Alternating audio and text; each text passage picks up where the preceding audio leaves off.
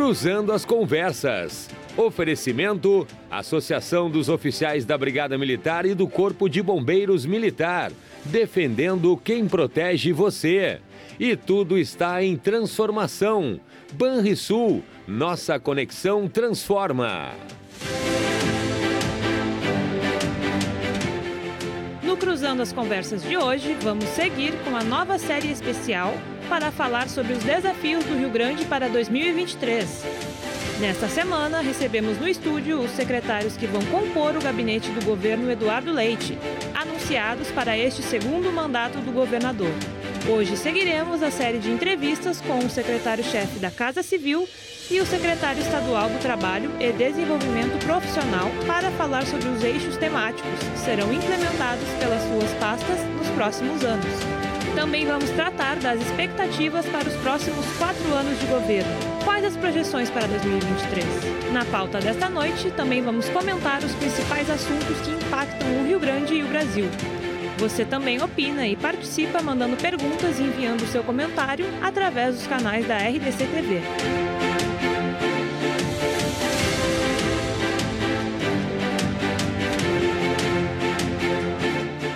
Esse é o assunto do Cruzando as Conversas desta quarta-feira, dia 11 de janeiro de 2023, com o jornalista Renato Martins e seus convidados.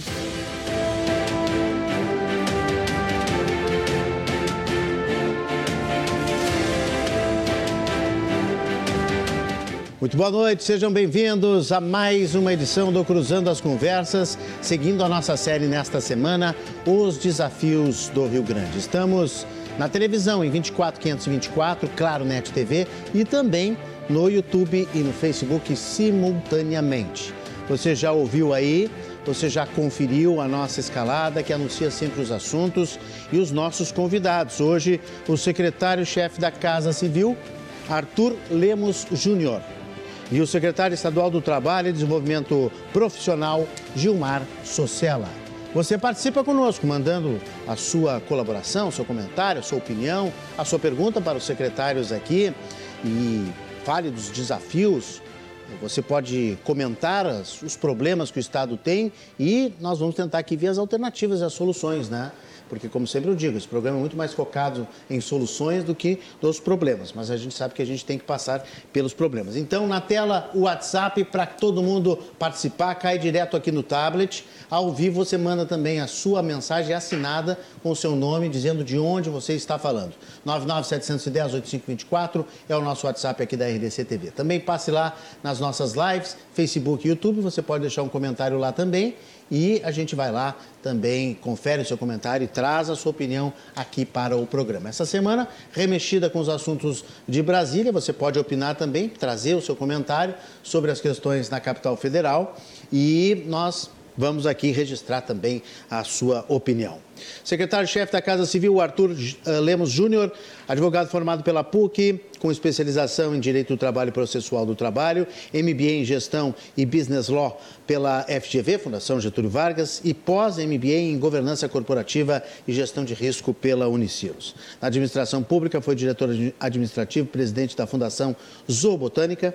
Durante a sua atuação na Assembleia Legislativa, coordenou o CPI da Energia Elétrica, foi secretário adjunto e titular da pasta da Secretaria Secretaria de Minas e Energia e ainda secretário do Meio Ambiente e Infraestrutura do Rio Grande do Sul. Secretário Arthur Lemos Júnior, boa noite, seja bem-vindo mais uma vez. Obrigado por estar conosco. Boa noite, Renato. É sempre uma satisfação retornar aqui aos estúdios da RDC TV e falarmos uh, como temática livre dentro da nossa da seara da secretaria, a qual o governador Eduardo Leite convidou né, para continuarmos à frente da Casa Civil. Casa Civil essa que tem a responsabilidade de tratar e dialogar com os poderes e principalmente né, com o parlamento uh, gaúcho, fazendo com que a gente tenha aí uma harmonia entre os poderes. Já ia perguntar, até para a gente esclarecer para o telespectador, muitos, muitos não sabem, né? muitos não imaginam o que é Casa Civil, porque tem a Casa Militar. Então, o que, que exatamente é a Casa Civil? O senhor respondeu já e já deu mais ou menos um, um, um, uma introdução. É uma espécie de gabinete de relações institucionais com os outros poderes. Essa é uma das atividades da Casa Civil. Não, é temos isso, ali, né? claro, não é só isso, nós temos toda a parte jurídica né, de, dos atos do governador, no qual passam pela Casa Civil, é uma centralização para que a gente consiga ter um panorama e um, um trabalho planejado. Temos também toda a parte de redação e, e, e, e elaboração das políticas públicas em apoio com as secretarias aí para a redação dos projetos de lei que serão encaminhados. E também tem o contato com os municípios, né? Manter esse relacionamento com as prefeituras, com os municípios e agora com a extinção da Secretaria Extraordinária de Relações Federativas em Brasília, voltando a ser um escritório vinculado à Casa Civil, também manter a relação com o Congresso. Por que a importância disso, né, de manter esta concatenação? Porque ah, os assuntos são relacionados, por vezes você discute e debate temas aqui na Assembleia Legislativa e que lá no Congresso acabam, dependendo de uma votação, acabam por se desconstruir uh, o que acabou se construindo aqui a duras penas na Assembleia Legislativa. Então, esse contato e essa relação uh, parlamentar e também com os poderes é primordial aí e a Casa Civil acaba liderando e coordenando esse trabalho. Muito bem, mais uma vez obrigado por estar conosco aqui, dedicando esse tempo na sua agenda para atender a RDC e os nossos espectadores. Gilmar Socella, secretário estadual do Trabalho e Desenvolvimento Profissional, agricultor, funcionário de carreira do Banco do Brasil, além de ser formado em Direito pela Universidade de Passo Fundo, a UPF, pós-graduado em Gestão Pública pela Faculdade Educacional da Lapa, FAEL. Vereador, prefeito da sua cidade natal por dois mandatos presidiu a Federação das Associações de Municípios do Rio Grande do Sul, a FAMURS, na gestão 2003-2004, exerceu três mandatos consecutivos na Assembleia Legislativa na qual foi eleito pela primeira vez em 2006, tendo sido presidente da Casa em 2014. Lá também foi membro titular das comissões de Constituição e Justiça e Agricultura e Educação. Faltou aqui qual é a cidade natal mesmo que eu não estou lembrando? Tapejara. Tapejara. Boa noite, é. seja bem-vindo. Muito obrigado pela presença, secretário social. Olha, Renato, uma satisfação estar aqui contigo, cumprimentar todos os telespectadores da RDC TV, é meu parceiro, irmão, amigo o nosso chefe da Casa Civil, Arthur Lemos, e dizer que é uma honra estar com ele aqui também. É o que nos guia, o que nos conduz. E eu quero dizer, Renato, se tu me permitir, minhas palavras iniciais de agradecimento antes de qualquer coisa, porque você buscar um mandato, né, é, que foi o quinto mandato, porque no quarto eu não pude assumir. Buscar um mandato sem mandato, né, com uma dificuldade extrema, onde, quando nós tivemos, é, entre os que concorreram a estadual, a reeleição e a federal, foram 21 parlamentares que não lograram êxito. Né? Então, é uma eleição polarizada, muito difícil. Então, eu só tenho que agradecer, primeiro, a Deus, aos meus eleitores, às pessoas que sempre confiaram na gente, e, de, e depois desse convite eh, ao partido PDT para integrar a base do governo Eduardo Leite e Gabriel Souza, eh, ser escolhido pelo governador, a gente sentiu muita emoção, até de passagem. Porque no dia 28 de dezembro, depois de o partido homologar a entrada, o governador nos liga e disse, deputado Socella, tu está pronto para ser meu secretário do Trabalho e Desenvolvimento Profissional. Foi assim mesmo? Foi assim e a gente fica emocionado, então por isso quero dizer, compartilhar com todos os gaúchos e gaúchas que sempre estiveram conosco e dizer que é uma honra muito grande. Vou dedicar o máximo da gente, muita atenção, carinho, para que a Secretaria do Trabalho e Desenvolvimento Profissional realmente atinja os seus objetivos e não vai faltar energia, força da nossa parte, da nossa equipe para atingir essa meta que o governador nos deu com muita é, responsabilidade e alegria, mas é um desafio muito grande que nós estamos aí para enfrentar. Está empolgado o homem, hein? Não, com certeza. O deputado, o deputado Gilmar, um grande parceiro e, e quando convidado, é, brilhou os olhos com o desafio, porque realmente, pela Secretaria do Trabalho e Inclusão e Desenvolvimento né, profissional. É, inclusão profissional, ela é essencial para que a gente consiga avançar, porque hoje a gente tem empresas aí gaúchas que não conseguem colocar todo o seu parque fabril em funcionamento por falta de mão de obra qualificada. E esse é um dos trabalhos que o nosso... Esse é um grande desafio. Ontem nós falamos muito de desenvolvimento aqui com o secretário Zernani Polo uhum. e com o secretário Malma, né? Nós falamos muito de desenvolvimento do Estado, de atração de investimentos, mas realmente essa, essa pasta, esse eixo aí de criar... Uh, eh, posições de trabalho no mercado, importantíssimo, hum. e, e, levar as pessoas para capacitação, porque muita gente está reclamando aí que não tem gente capacitada no mercado. Tem emprego e não tem gente capacitada. Mas eu queria mais uma vez entrar, porque jornalista sabe como é que é, gosta de bastidor. É, o senhor romanceou um pouquinho assim, ou é, foi isso mesmo? Se falou, se falou em nomes e tal, daqui a pouco recebeu alguma informação, olha, estão pensando no teu nome, e aí recebeu de repente uma, um telefonema do governador?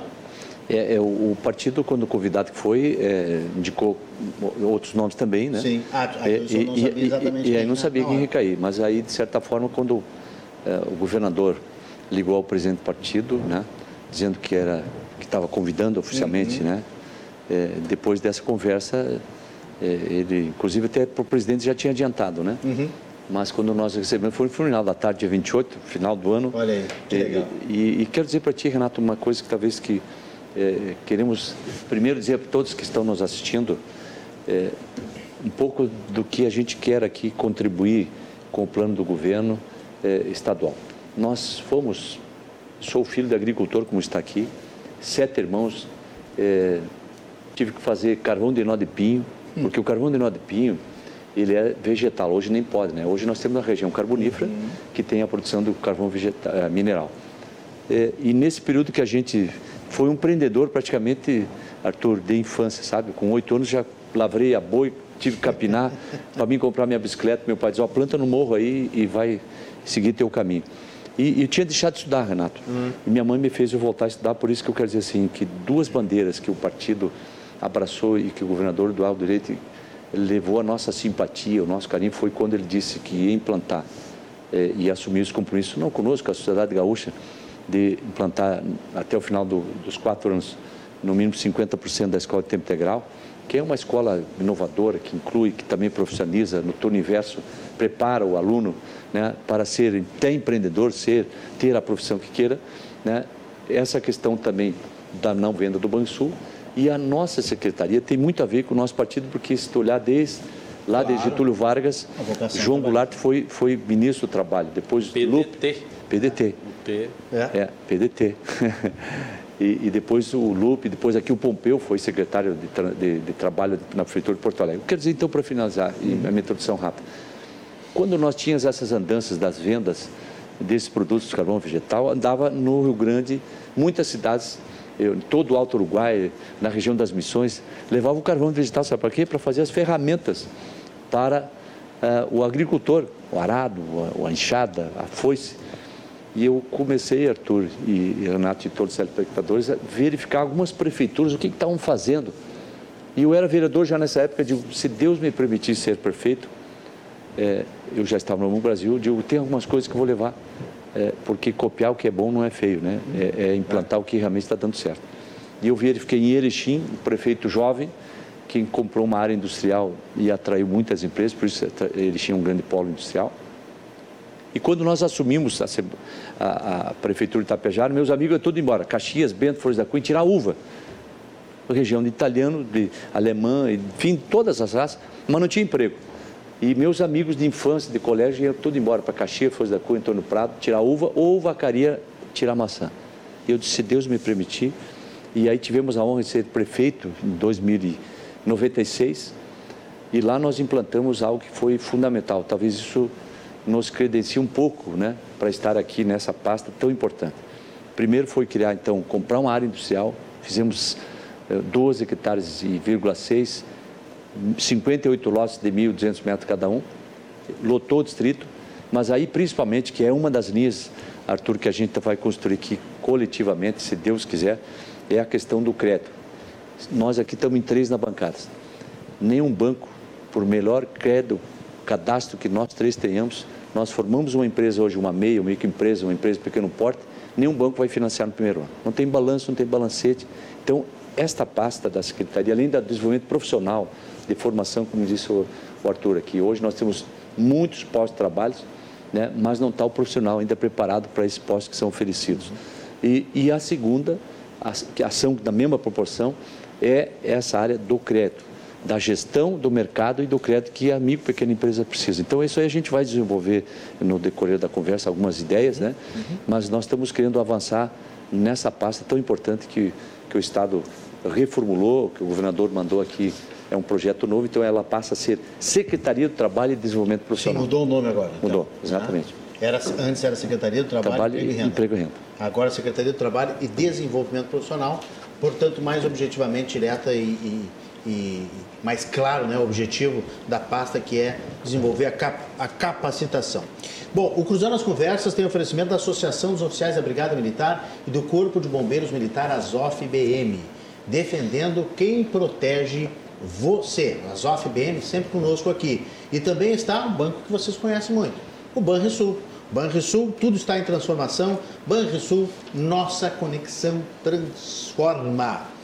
Antes de a gente entrar nos assuntos aqui do Estado, eu sempre pergunto, tenho perguntado essa semana aqui, se vocês estão acompanhando os assuntos de Brasília, se vocês têm alguma opinião, se os secretários querem se manifestar. Aqui houve uma ação muito rápida do governador, né, no próprio domingo, fazendo uma live, estava na transmissão ao vivo, presente também, né, secretário Arthur? E já destinou policiais também para Brasília. Na segunda estava lá com, com o governador, com o presidente, todos os governadores estavam reunidos. Houve uma descida da rampa histórica, simbolizando aí um, uma imagem muito forte para a democracia. Como é que vocês têm acompanhado aqui, secretário? E o governo, o governador Eduardo Leite está acompanhando isso. Eu sei que nós aqui já estamos blindados. Aqui não vai ter isso, né? Está bem claro que nós estamos alertas para que não aconteça. Mas a questão de Brasília ainda que preocupa. É, Renato, aqui no Rio Grande do Sul a gente está em alerta constante. Né? A gente não menospreza os movimentos que possam acontecer e à frente tratamos com a seriedade necessária. Estamos em vigilância e ativos. Né? O secretário de Segurança, o Sandro Caron, tem coordenado muito bem as nossas forças de segurança, a nossa gloriosa Brigada Militar, a Polícia Civil, os bombeiros e toda a equipe de segurança. Também temos aí o IGP que, que compõe, mas para ter o rápido emprego e para que a gente consiga eh, viver em paz aqui na sociedade gaúcha. Agora, no domingo, eh, vivenciamos um momento muito crítico da democracia brasileira e, e realmente imagens que afetam eh, demasiadamente. Não, você vê eh, uma invasão e aqui eu não posso justificar, eu tenho visto muito isso, justificativas dos atos que ocorreram porque outrora tem ocorrido pelo lado contrário é. ou por, por, por pessoas Falando contrárias aos né? movimentos. Você não responde uma pergunta com outra pergunta, né? Isso somente cabe aos tolos. Uh, o que a gente tem que efetivamente uh, trazer a lume é que os atos que aconteceram efetivamente são têm que ser repudiados, uh, foram aviltados os poderes de forma muito afrontosa, poderes esses constituídos e que a gente deve sim acreditar e exigir que dentro, né, da, da, normalidade dentro das quatro linhas, como se mencionava até pouco tempo, a gente tem aí a utilização dos instrumentos e das ferramentas que a democracia nos apresenta para que a gente consiga ter. Então, lamentável as cenas que ocorreram em Brasília, aviltando contra situações em que você imagina, imagina quadros de Cavalcante, a nossa cultura. Bom, Prejuízo calculado até agora de 4 milhões. A Constituição Federal, a primeira versão da Constituição Federal Brasileira, aqueles que dizem defender a Constituição né, com o pretexto Sim. de queremos, temos que seguir a Constituição. Então, foi efetivamente uma barbárie e que a gente precisa, sim, como sociedade, repudiar veemente e fazer com que volte à normalidade e que aqueles que, contrariados com o resultado das eleições, temos aí eleições aí daqui o ano que vem, as municipais, e também daqui a quatro anos as eleições nacionais. É isso que faz né, o trabalho democrático e a gente tem que acreditar nisso. Aquela imagem daquele sujeito defecando lá Oi. dentro do, do, STF, né? Aquilo simboliza e desautoriza completamente qualquer tipo de, de elogio, de incentivo que se possa fazer esse tipo de movimento que. Justamente, eu não posso justificar essa ação repudiando, trazendo o que outrora aconteceu é. também aqui na Câmara de Vereadores. Claro, claro. Não é isso. Os Sabemos dois atos são repudiáveis. Né? Eh, um primeiro e o segundo.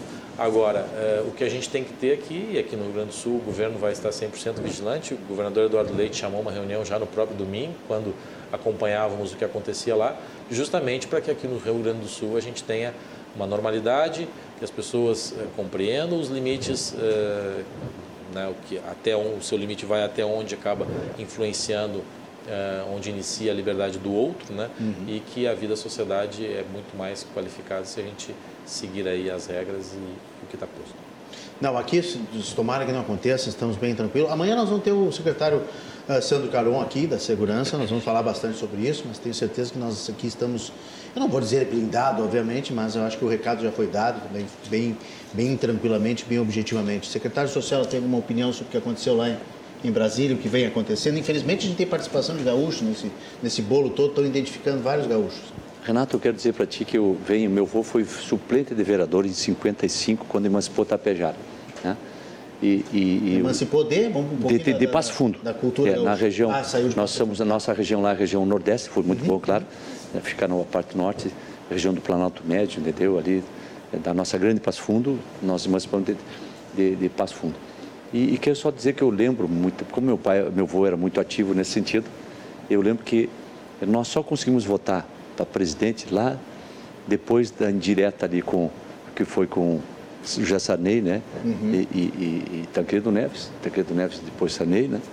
E, e que 84, a nossa 84 e a nossa democracia tão tão jovem, né? São, mas ela é, é o mais longo período democrático que estamos vivendo desde 81, então são 42, 42 anos que nós estamos aí nesta democracia que muito jovem caminhando, tropeçando, mas que ela vem e não tem outra forma. E para quem ouvia meu avô que eu não podia é, é, porque o que, que prega quem está aí? De repente que haja uma intervenção militar. Né? A intervenção militar, para quem foi que nem nós, trabalhistas, meu avô ficou 27 anos sem ter uma ponte para poder, só porque ele era oposição na cidade. Né? 27 anos. Nós olhamos, o Brizola ficou 15 anos exilado. Né? Uhum. Quantas gente nós perdemos. Né? E, e a, a democracia é a solução para que das melhores ditaduras mesmo assim eu fico com a pior democracia, entendeu? Porque ela tem a possibilidade de a gente poder, claro. através do voto, como disse o Arthur. Claro. olha aqui, ó, é, eu sou eu sou gremista, sou conselheiro, o Grêmio foi rebaixado. E nós tivemos que amargar e a segunda divisão, né? Recuperamos e viemos agora uh, para a primeira divisão, uhum. entendeu? Eleição é assim. Vieram e, e, bem, e, com e, Soares, com todo mundo. É, exatamente. Embalado, embalado. É, e na política é assim, mano. Eu, felizmente, eu, eu tive uma eleição que né? eu perdi uma de vice, mas não perdi eleição, mas, mas perdi para prefeito quando o meu candidato a prefeito, fui candidato a vereador, meu candidato perdeu. O que, que era? Nós se preparamos no dia seguinte, o repórter pediu quando perdi uma de vice, lá em 92. E aí, Gilmar Sérgio, já sou pré-candidato a prefeito na próxima eleição. E começamos a trabalhar e realmente fomos prefeito logo adiante. Olhar para frente. Essa é a forma, entendeu? Porque se a gente tem um regulamento, se tem uma regra, se tem uma Constituição, né, nós não podemos mudar essa regra essa, eh, sem haja os instrumentos de mudança, entendeu? Então, nesse sentido, a, a gente repudia, é, não concorda, é, e, e creio que com isso, na nossa opinião, o que a gente ouve é de que cada vez mais esse grupo fica reduzido porque o que foi feito em Brasília, né, atingindo os três poderes, né, o que aconteceu nos Estados Unidos foi só o Capitório, uhum. mas aqui foram os três, uhum. poder executivo, é legislativo, quer dizer, isso aqui é, é repercussão internacional, estava ouvindo agora, daqui a pouco antes de vir aqui, é, é, é, o mundo inteiro se reunindo, solidário com o Brasil, não concordando e defendendo a democracia. Esse é o caminho democracia se combate com mais democracia. É a OEA, né? A Organização OEA dos Estados Americanos, hoje pautou sua reunião em cima disso. Foi. Fez uma manifestação uh, pública, repudiando, obviamente. E, e o senhor falou da democracia, do, do, um, de um sistema que não é né, perfeito, né? O pessoal está falando muito, está lembrando muito a, a, a, frase do Winston Churchill, que é uma frase é, é maravilhosa, é, né? Sim. Que a democracia é o pior de todos os regimes, à exceção de todos os outros. É, é. Né? é o menos pior. Então, realmente, nós temos que nos abraçar na democracia e esse rodízio de poder, ele vai acontecer. Então, é só trabalhar, para, como disse o secretário Arthur, para 2024 e para 2026. Secretário Arthur Lemos Júnior, renovado o fôlego uh, para mais quatro anos, Uh, quando se vem de um mandato, e isso é histórico para vocês, né? porque o Rio Grande do Sul nunca presenciou, né? nunca votou duas vezes no mesmo governador. Né? Em tempos democráticos aqui, uh, como citou o secretário social, nesses últimos 40 anos para cá, não houve repetição. Eu não me lembro se lá né, nos tempos de ditadura tenha repetido algum, mas enfim, mas aí não foi votação, não foi eleição. O gaúcho escolheu duas vezes. Isso dá uma tranquilidade de trabalhar em cima de ações já feitas nos quatro anos anteriores? Para projetar os próximos, quatro anos? Bom, Renato, a gente tem histórico ali, acho que mais de 100 anos ali, Borges e Medeiros. Mas aí Borges eram Medeiros, aquelas situações, é, né? Desde a redemocratização, a gente tem dito desde a redemocratização, a primeira vez que se reelege um governador. Exatamente. Esse é o nosso desafio, mostrar para a sociedade o quão benéfico pode ser, sim, né, a, a reeleição de um governo que vem dando certo. Se no primeiro mandato o nosso desafio era uh, enfrentar as mazelas históricas uh, do nosso Estado, uh, que enfrentávamos né, dificuldades de caixa, de pagamento de salários, salários atrasados, chegamos a uma situação muito adversa, uma situação de penúria, situação que machucou muito o povo gaúcho, porque o gaúcho é orgulhoso, nós somos orgulhosos. E aquilo nos afetou sobremaneira, de não conseguirmos pagar sequer os salários em dia, porque fomos perdulários, gastamos mais do que arrecadávamos durante décadas, décadas e décadas.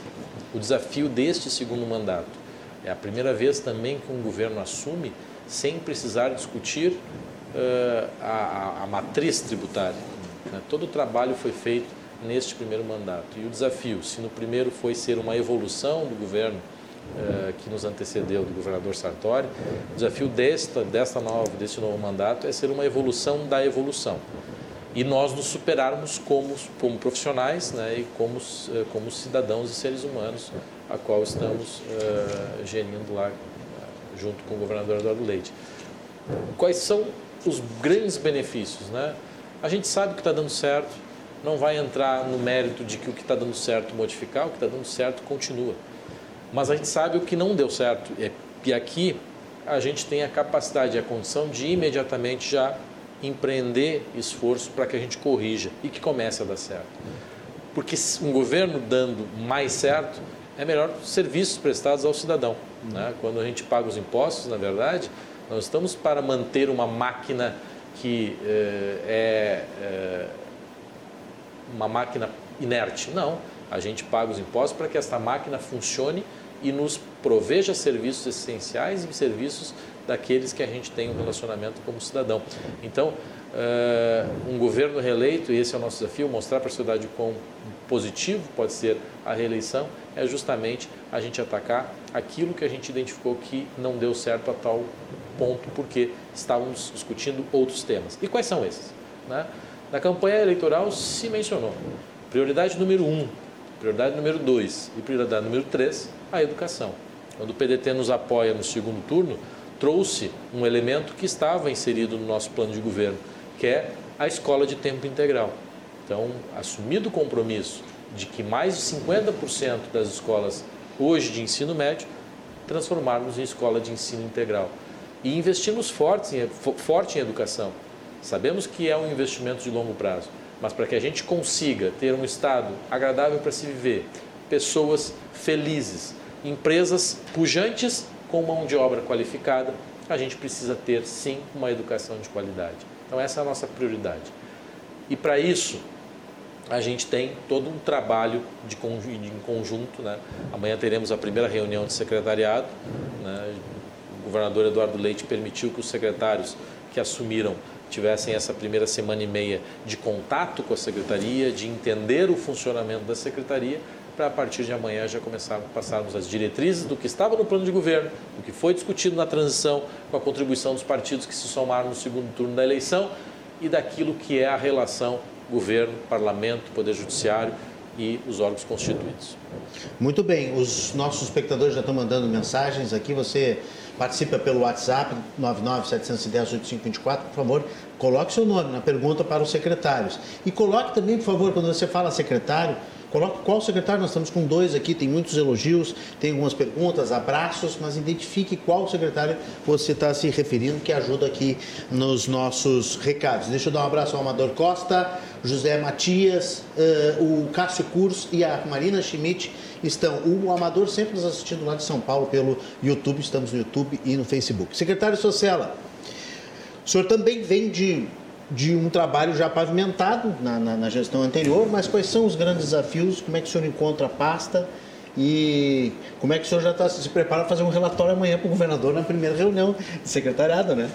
Olha, a gente... Vamos é, antecipar aqui já alguma é, coisa. Deixa eu dizer para ti, só para dizer, antes de mais nada, Renato, que é, a Secretaria de Trabalho, então, tem esta vocação, e eu diria que tem uma relação fantástica com o que o secretário Arthur falou agora há pouco, né? com relação à educação. E ela dialoga, é, a educação dialoga com várias secretarias, como o governador tem dado a demonstração de estar já duas vezes presente na Secretaria de Educação, né? E, e a nossa pasta tem é, uma relação próxima com a educação, porque também já daria para se dizer que no turno inverso a, a profissionalização vem através de, de, alguns programas que já tem, que a gente quer efetivamente dar continuidade, mas avançando ainda mais. Nós pedimos falar aqui do Núcleo de Inovação para o Trabalho, que é os NITs, que é o que se quer. Nós temos hoje 157 escolas que são técnicas, chamadas escolas agrícolas, para o cidadão entender, é, no nosso estado do Rio Grande do Sul, mas são no total 197, se tu colocar elas junto às técnicas de saúde, técnicas em, em, em orientação na área da indústria e do comércio. Uhum. E, e, e, esses convênios fazem com que a gente possa possibilitar, veja bem, não só ao estudante daquelas escolas técnicas, que é hoje vinculada à SUEP, a Secretaria de, de, de Formação Profissional, mas também o cidadão, Renato, o cidadão que mora nas mediações e, e de acordo com a vocação regional, o que, que é a demanda que aquelas indústria, aquele comércio, que é a prestação de serviço, demanda nós fazer os cursos efetivamente vocacionados àquela região. Então, é, é, essa, essa pasta tem é, um dos programas importantes, que é esse aí. Nós temos aí, junto com a, com a FGTAS, que tem aí 160 é, unidades no Rio Grande do Sul. FGTAS, né? para quem não é, sabe, exata, Fundação... Fundação Gaúcho Trabalho e Assistente Social, né? que é vinculada à nossa secretaria que tem vários cursos aí em parceria com o SEBRAE, com o SENAC, enfim, tem alguns convênios que ainda a gente tem que restabelecer, tem cursos que vai ser propiciado pela própria eh, FGTAS, mas nós temos esses programas e aplicativos, startups que a gente vai colocar à disposição também para o nosso trabalhador, que hoje é uma das maiores demandas, e eu estou banhado com meu filho aqui, é justamente nesse setor de TI, né? É a profissão que hoje mais demandada, né? TI, é, marketing digital, até o profissional psicólogo, para que possa manter eh, os trabalhadores nas suas empresas, né? Para que dar, dar esse suporte. Então, a gente está buscando efetivamente aqui as maiores demandas, né? E aí, eh, eh, Renato, quero dizer assim que eu trago aqui que eu faltou dizer lá no, não permita me alongar mais 30 segundos. É, de vocês. Quando Tapejara a gente estava dizendo que foi o distrito industrial, tinha algo que nós falamos aqui, por melhor cadastro que nós temos, ninguém um banco empresta. Nós criamos um fundo pela própria prefeitura juros zero, Arthur. E nós estimulamos lá em Tapejara e financiamos 68 empresas, uma cidade tinha 13 mil habitantes apenas, quando saímos já tinha 20 mil. E só para dar esse dado, no final dos oito anos, Tapejara cresceu o ICMS em 97% e ampliou em 200% o número de carteiras assinadas, trabalhos com carteira assinada, isso pode verificar no, no nosso CAGED, que é vinculado ao Ministério da Economia ou ao Ministério do Trabalho agora. E é isso, Arthur, que a gente está num desafio, irmão. Né? É, é, na FAMUS a gente criou um programa chamado Cresce RS, que era uma linha de financiamento com, com instituições financeiras. Hoje os bancos comerciais são obrigados a aplicar 2% do seu depósito à vista no crédito. Então a gente não quer só, Renato, dar a questão do crédito. É importante você que está nos assistindo que muitas vezes é a gestão. Falo aqui alguém que é 40 anos no Banco Brasil, né? e, e a gestão é você de repente adequar a tua empresa, é o que o Eduardo Leite fez aqui no Estado, quer dizer, é, colocar a, a, a, receita no limite da despesa no máximo, ou quando tu quiser ter, me ensinou meu pai, se tu quiser fazer algum investimento, aplique, bote na poupança 30% do que tu ganha na vida, porque de repente numa imprevisibilidade tu possa ter esse recurso. Então o que eu quero dizer, se a gente tiver o, a questão do crédito, da gestão, orientações na gestão e mercado. Por exemplo, se o cara quer colocar um empreendimento, mas escuta, onde é que tem mercado esse produto que tu quer fazer, onde é que tu vai vender, qual é. Então, essas noções. Tem viabilidade, né? Tem viabilidade. Então, isso tudo é dessa secretaria que nós, com muita parcimônia, com muita humildade, mas com muita perseverança e, acima de tudo, eu tenho dito assim: nós não podemos ter pressa, mas não podemos perder tempo. Então, nós temos que ser rápidos nessas partes tão importantes. A redundância tem muito trabalho na Secretaria. Tem muito trabalho. tem muito trabalho. Deixa eu mandar aqui mais abraços aqui e registrar. A Marilúcia está dizendo nosso grande secretário. Socela, grandes planejamentos em prol da comunidade. Parabéns. O Clemir Rigo, parabéns, merece, capaz e competente. Beatriz Souto, motivado diante de novos desafios. Socela, parabéns. A Lúcia Curs, parabéns pelas grandes propostas. Pelotas, lê, lê prestigiando aqui nos assistindo.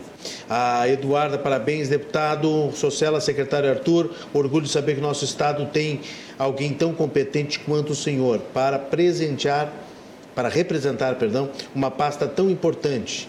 É um ser humano e humano e profissional inigualável. Olha, os, os, os elogios aqui estão chegando em massa. Ah, grande social, a seriedade. Aí tem um, um, um, rapaz aqui que se chama Imersão Previdenciária no YouTube. Tem um nome, obviamente, por trás disso. Se ele quiser, manda o um nome. É, grande abraço aqui de Pelotas. Ah, eu, o Thiago está aqui. Ele assinou. Thiago de Pelotas. Juliano Fortunato, Tapejara é hoje, Grande Socela é o, o que é hoje, é graças aos seus mandatos como prefeito. A Iracema Pirrotti está é, também mandando parabéns, muito sucesso, sabemos o quanto você é capaz. Lembro da luta do Socela para não perdermos FPM, que é o Fundo de participação dos municípios. Participação dos municípios a Iracema né? foi prefeita junto conosco, e ah, depois Iretã. Olha aí. Um abraço, Iracema. Agora muitos municípios estão enfrentando isso novamente, bom trabalho. É porque teve diminuição né, da população e isso é um grande desafio, Renato. Me permite só, de repente, o fundo é um fundo que vem Fundo de Participação dos Municípios. É, da União Federal. Da né? União Federal. É resultado do IPI do Imposto de Renda, né? Uhum. 22,5%, 23% agora. Né? Agora, deixa eu dizer para ti, eh, secretário Arthur, que o Rio Grande ainda tem algumas regiões que nosso governador, nosso estado vai efetivamente focar, tenho certeza. O maior pedido que a gente fez em algumas regiões, só se ela nos ajuda a trazer uma empresa, sabe? É, então, nesse sentido, a gente procura temos que olhar esse lado da Atração principalmente investimentos. investimentos. Nós já, o governo já tem, é, o governador já, é, nós já temos o nosso programa é, é, o, que, que, é, que estimula a, a, instalação de empresas, as regiões menos favorecidas, maior é o incentivo, né? Mas nós precisamos efetivamente é, fazer o que o governador assumiu também, que não foi dito ainda aqui.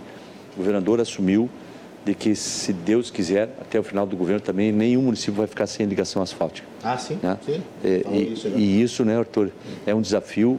O governador foi o que mais colocou recurso aí foram 6 bilhões e meio de investimentos no Estado, quase 2 bilhões só na infraestrutura.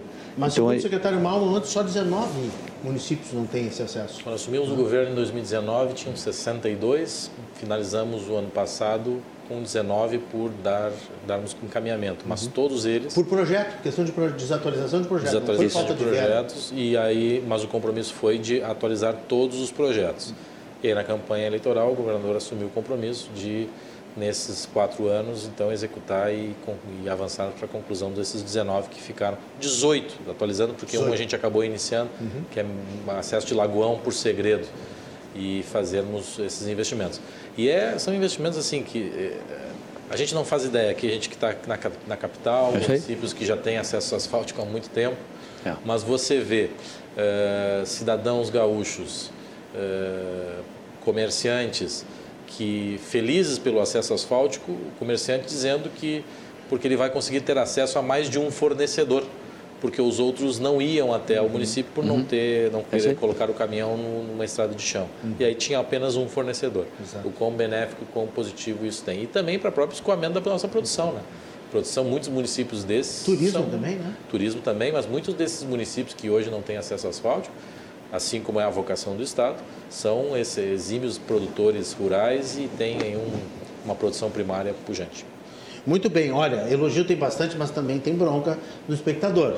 O cidadão quer saber. A Laura Brissa está pedindo para perguntar aqui para o secretário Arthur, por que, que o, governo, o governador só vai dar aumento para os FGs e CCs que estão estão na FICA, não entendi aqui, deu alguma, alguma coisa. Se não for para todos que estão na ativa, os aposentados que têm FGs não têm direito, é uma discriminação. Com certeza os aposentados vão entrar na justiça. Gostaria de uma explicação.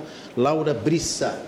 Bom, Laura, a questão é a seguinte, né? Nós encaminhamos no final da gestão anterior um projeto de lei que alterou a, as leis de cargos e funções do Estado, aqueles cargos que são de chefia, que fazem o gerenciamento conduzem as políticas aqui no Estado. Tínhamos leis aí, Renato, da década de 60. O que a gente disse, nunca um governador, se não reeleito, teria dificuldades de modificar essa lógica, porque você compreender aquele emaranhado de leis era muito difícil. E o que, que acontecia? Você criava anomalias, você tinha uma estrutura governamental anômala, onde determinados locais você tinha determinadas funções a um determinado valor e outros locais não. Um exemplo disso, na Secretaria de Educação, você tinha uma condição, mas você não conseguia transpor pessoas para trabalhar na Secretaria de Educação porque você não tinha lá um determinado uh, fator de multiplicação do seu salário, que a cada governo ele entendia que na, no do seu terminado seu primeiro ano ele não poderia fazer mudanças porque o governo já estava estruturado e acabava criando mais uh, o, mais um item, mais um tema, mais um penduricalho, como se chama. Então, a gente, tinha que, a gente tem que iniciar normalmente pelo início. Nós estamos falando em cargos de chefia, cargos de direção. Como é que eu vou atrair um profissional que até pouco tempo atrás, um diretor-geral que substituía o secretário e que também é ordenador de despesa, respondendo por vezes por bilhões de reais uhum. em, com seu patrimônio pessoal, bilhões de reais de um orçamento, a receber 7 mil reais bruto, 5 mil reais líquido. Eu não estou dizendo que 7 mil reais seja pouco, mas para a responsabilidade atribuída para aquele profissional, sim. Como é que eu vou eh, eh, contar com profissionais uh, qualificados uh, de uma diretoria 3 mil reais líquido? Então foi esse trabalho que se fez. Não foi em detrimento de A ou B, mas a gente precisava iniciar. E o início de tudo se deu efetivamente por esses cargos que são de chefia, são de assessoramento. A discussão com o funcionalismo, o que, que eu sempre disse nas reuniões que nós tivemos com os sindicatos? O desafio dessa gestão é otimizar e melhorar o serviço prestado ao cidadão. E a gente precisa também olhar para dentro, olhando para o servidor público. É ele que serve ao público. É, nós somos servidores públicos, eu, uh, indicado pelo governador, mas aqueles que são concursados servem ao público. E nós temos que qualificar não somente pela remuneração, temos que dar condições de trabalho, temos que dar uh, um ambiente adequado de trabalho e também sim a remuneração. Tanto é que nós conseguimos dar no ano passado a revisão geral que não se dava desde 2014 por uma série de condições. Queremos agora, nesse primeiro semestre, por todas as dificuldades que possam se apresentar, mas pelo menos discutir com o funcionalismo, as carreiras transversais. Porque nós não conseguimos, Renato, contratar engenheiros porque você não tem uma remuneração e, com, e competindo Competitiva, com, né, com, mercado. com o mercado, você uhum. não consegue atrair engenheiros. E eu tenho que concluir obras de escola. Eu tenho que fazer mais de duas mil obras de escola, mas e como é que eu faço sem um profissional? Então a gente precisa seguir um planejamento. Não se resolve os problemas se nós não iniciarmos pelo fim. Temos que iniciar pelo início e foi isso que nós apresentamos. E no caso dos ordenadores de despesa, o senhor falou aí, né? Existe um comprometimento, como o senhor falou, só para ressaltar isso, do patrimônio pessoal, né? Porque ele, ele, ele pode ser responsabilizado por gastos mal feitos, pessoalmente, né? Então, é. quando tu convida alguém para um cargo de chefia, né, o número dois da secretaria e tal, essa pessoa ela vai ter que responder pelo, por, pelos atos até o fim. Ela pode ser processada depois pelo Estado. É, e muitas vezes uh, então, quem não um passou e quem não passou pelo serviço pode até dizer assim, ah, mas tem que responder sim se tomou uma atitude errada. Não, vamos comparar com o privado. Se um profissional toma uma atitude errada e, e gera um prejuízo para a empresa, ele é demitido. Sim. E parou por aí.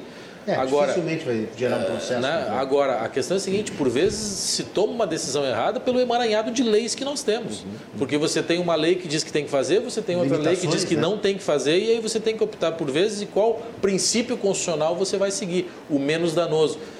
E nós, gestores, estamos uh, afeitos a isso. Então, você precisa ter a capacidade, o Estado precisa ter a condição de atrair bons profissionais, porque bons profissionais chefiando e bons, e claro, servidores também bem remunerado, trabalhando uh, num ambiente adequado, é melhor serviço para o cidadão, para a sociedade. E engenheiros, médicos, advogados também, que o Estado precisa, né? Uh, secretário Social, chegou uma pergunta do Alcides aqui, que ele diz o seguinte, o que, que acha de criar, o que o senhor acha de criar técnicas, escolas técnicas do Senai? O senhor falou em escolas técnicas aí, mas ele fala nas de mecatrônicas, automação, robótica em cada região ou em médias e pequenas, eh, em médias e grandes cidades. E quem se formasse nessas escolas já poderia entrar numa universidade automaticamente. Depois ele pergunta, não sei se o secretário Arthur quer falar alguma coisa sobre ah, a questão de polos tecnológicos nas regiões do estado, as universidades podem estar envolvidas, e ele está perguntando do famoso Medical Valley, no Rio Grande do Sul e na capital, expertise em ramos de medicina.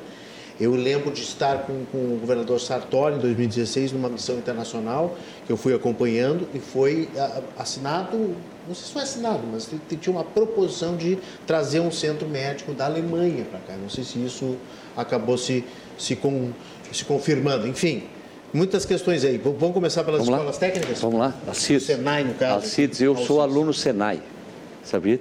Eu fiz dois Serviço anos... Nacional da Indústria. Serviço Nacional da Indústria. É, fiz o Senai em Passo Fundo, mecânica agrícola, então não. eu disse, eu sempre brincava com as pessoas, se eu perder meu emprego, onde eu via numa oficina, de olha, eu vou vir aqui buscar uma possibilidade de trabalho de torneiro.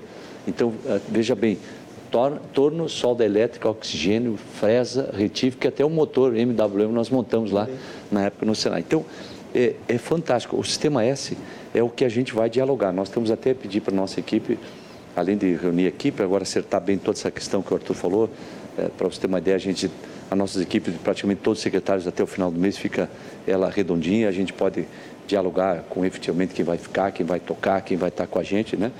E, e o sistema S é fundamental. É, o Senai, o Senac, o Sebrae, entendeu? E, e, esse, e esses cursos que ele está falando, mecatrônica, robótica, enfim, é, de acordo com a demanda, como eu disse, nós não vamos. A ideia é fazer e estar qualificando esse profissional, esse cidadão, essa cidadã, de acordo com a demanda que tem. Então, nós vamos identificar regionalmente, de acordo com a vocação que tem em cada cidade, Hoje já a Fundação Gaúcho do Trabalho e Assistente Social, nossa secretaria já tem levantamentos, mas nós vamos aprimorar. Por exemplo, nós temos cidades, por exemplo, que tem aí, e aí é um dado que a gente quer buscar mais, viu, Arthur? É, a nossa, por exemplo, a nossa a Federação, a Fundação Gaúcho do Trabalho e Assistente Social tem, que nós temos hoje quase 8 mil postos de trabalho. Mas eu creio, como a gente tem só onde a, a, os cines estão presentes, então talvez não tenha toda essa informação ainda. Mas nós temos, posso citar aqui, ó, Panambi, segundo o prefeito, tem 1.500 postos de trabalho. Tapejara, minha cidade, tem mil. Marau, mil. Então, só em três cidades já são 2.500, 3.500 postos de trabalho. Então, aí nós temos que identificar também isso, efetivamente ver qual é a demanda principal. Lógico, tem muitos postos de trabalho ainda que não precisa qualificação é, tão aprofundada, sabe? Abatedouros, né?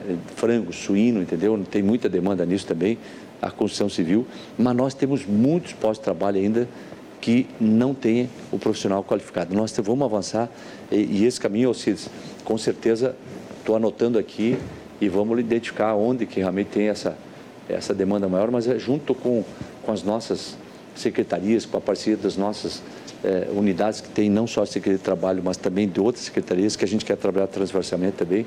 Vamos buscar todas as informações que o sistema é, enfim, é, com as nossas unidades, nosso sistema financeiro, nós vamos, logicamente, dialogar, estamos dialogando já com o nosso Banco Sul, com o nosso Banco Brasil também, né, para que a gente possa dar o crédito também. Entende? Então, o crédito é o financeiro, né, para que a gente possa Sim. financiar as micro e pequenas empresas, porque hoje 96% das, das empresas estão lá entre MEI, né, micro, pequena empresa, empresa de pequeno porte.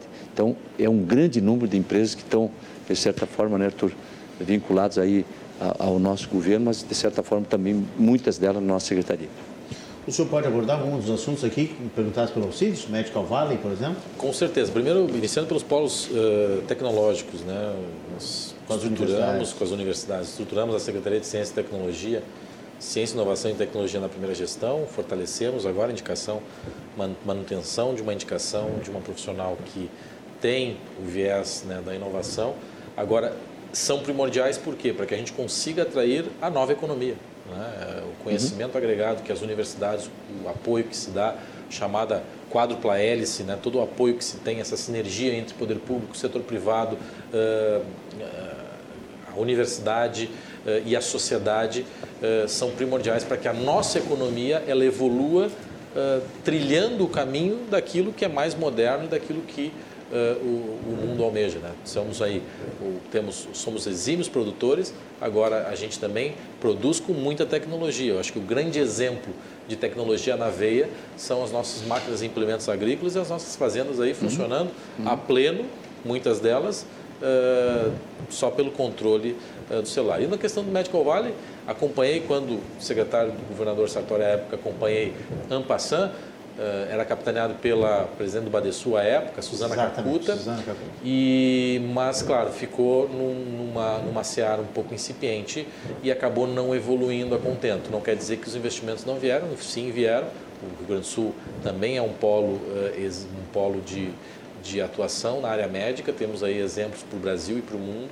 Uh, pessoas vêm se tratar aqui em diversas, em diversos, diversos, por diversas doenças que nós somos exemplo e também uh, polo nessa, nessa, na, área. E, claro, pelo perfil demográfico né, do nosso cidadão, que o Rio Grande do Sul tem um perfil demográfico onde temos mais pessoas idosas né, e uma, um crescimento demográfico, mas é um investimento que o atual governo vai ter uma atenção especial para que, quem sabe, a gente possa retomar essa iniciativa. Mas esse investimento estrangeiro do mundo aqui, que era a ideia, né, de trazer grandes laboratórios, eh, grandes centros clínicos e tal para o Rio Grande do Sul fazer um polo, não, isso não aconteceu. ainda não evoluiu, não, não evoluiu, não aconteceu. É um sonho, tá aí, porque muita gente fala sobre isso. É um sonho, é um sonho e é qualificação, é inovação, é tecnologia, porque hoje na medicina, aí você menciona aqui laboratórios, eles uhum. investem em tecnologia e tudo mais. Exato, é pesquisa. É, é a economia que a gente precisa ter atenção.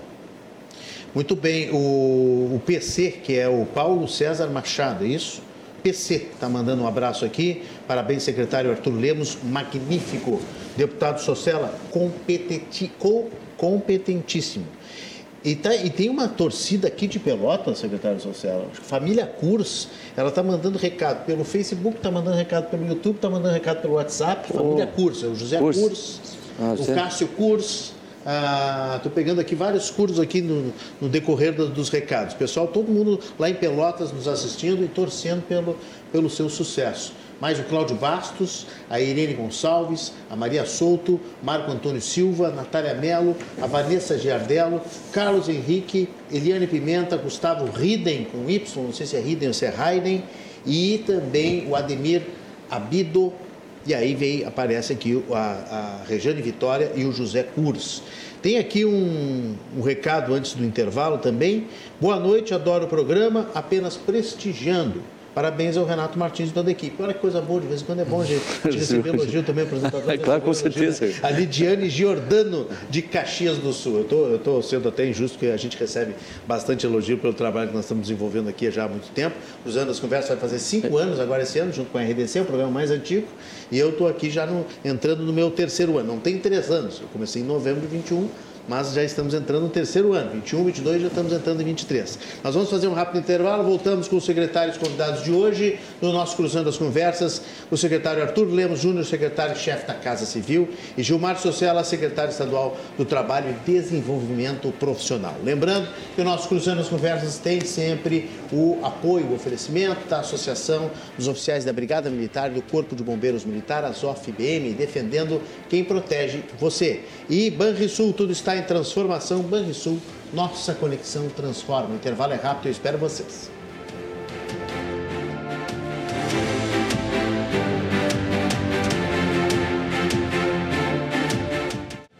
De volta com nós Cruzando as Conversas na tela da RDC TV em 24 524, Claro Net TV. Também no YouTube e também no Facebook, simultaneamente, nós estamos aqui, sempre fazendo 100% de jornalismo local e também olhando os fatos do Brasil e do mundo com a visão dos gaúchos. A RDC, que neste ano faz cinco anos, trazendo essa programação inteligente na sua casa no celular, todos os dias na sua tela, em qualquer tela, né? Pode ser no, no, no, smartphone, pode ser no tablet, pode ser na televisão. Um abraço a todo o litoral aí ligado conosco sempre. Muita gente mandando mensagem. Nosso WhatsApp está aí à sua disposição, 99710-8524, recebendo hoje os secretários da Casa Civil do Estado do Rio Grande do Sul, Arthur Lemos Júnior, e do Trabalho e Desenvolvimento Profissional, Gilmar Socella. Mande sua pergunta e seus comentários. Cruzando as conversas, tem oferecimento da Associação dos Oficiais da Brigada Militar e do Corpo de Bombeiros Militar, ASOF-BM, defendendo quem protege você. E Banrisul, tudo está em transformação. Banrisul, nossa conexão transforma. Secretário Arthur Lemos Júnior é uma curiosidade desse jornalista aqui, não foi espectador que perguntou. Eu falo tanto Banrisul aqui todos os dias. O Banrisul está assegurado? Não vai ser vendido? Não vai ser privatizado?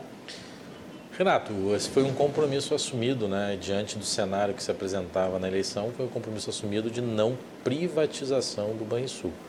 Então, é, o governador Eduardo Leite é, justificou o que outrora havia acontecido com a Corsan, houve uma mudança de legislação, o novo marco legal do saneamento trouxe componentes em que ela pública não eh, concluiria, não atingiria a universalização do saneamento e também trouxe componentes de que você teria, teria prejudicialidades ao manter pública. Isso foi uma situação específica.